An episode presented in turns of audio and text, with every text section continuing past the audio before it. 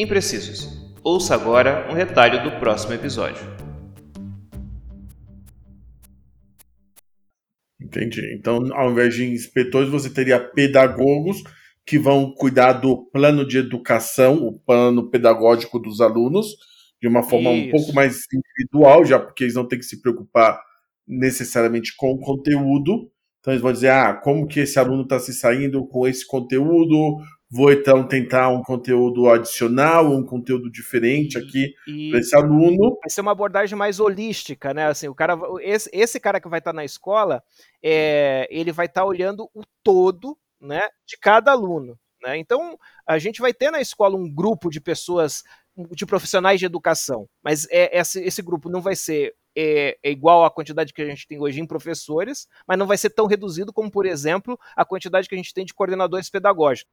Né? Então, eu acredito que isso, é, é, a gente precisaria de mais desses coordenadores, né, que talvez tivesse até outro nome, para fazer esses acompanhamentos né, e, e, e, e, até traçar um caminho que, é, que seria uma coisa que hoje a escola não permite, né? Porque a escola, como todo mundo, senta no mesmo dia, na mesma hora, na mesma sala de aula, para ouvir a mesma aula do mesmo professor, é, é, acaba nivelando por baixo a aula sempre, isso em qualquer lugar, escola pública ou, ou, ou, ou privada, a, a, o nível da aula sempre tem de ser do aluno mais lento, porque é, é a, a, a, aula é a mesma para todo mundo. Num sistema desse, você consegue deixar as pessoas mais soltas para irem no seu tempo, né? Considerando que sempre vai ter alguns limites.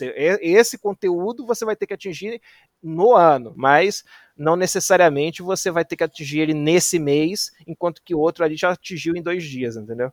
É, esse formato que você apresenta, Rubens, ele é interessante no caso, é, é uma óbvio, óbvio que é uma projeção tua, né, mas assim que pode vir a se concretizar ou não, mas caso ocorra, assim, do meu ponto de vista, ela é bem interessante, porque muda o, o atual sistema de ensino que a gente tem, que, que acho que entre nós ao menos é meio consensual, que é um pouco atrasado, né? um pouco retrógrado. Com certeza, a gente pode afirmar, né? sem demérito para ninguém que está trabalhando nesse sistema, porque é importante dizer o seguinte: é, na minha visão, eu não quero dizer com isso que eu sou contra professor, que o professor tem que estar tá longe. É que eu acho que assim, a junção da tecnologia com a técnica, né, e com as necessidades e até mesmo as expectativas de quem está nascendo e crescendo nessa sociedade digital né, é, é, é, obriga a haver uma evolução dessa. E todo mundo meio que reconhece que o, o, modelo de ensino que a gente tem, ele já não funciona tão bem, ou quase nem funciona para formar o, o, indivíduo, o ser humano, que vai viver essa realidade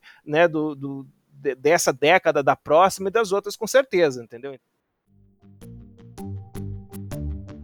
Nossas redes sociais, arroba Imprecisos1, no Facebook, Instagram e Twitter.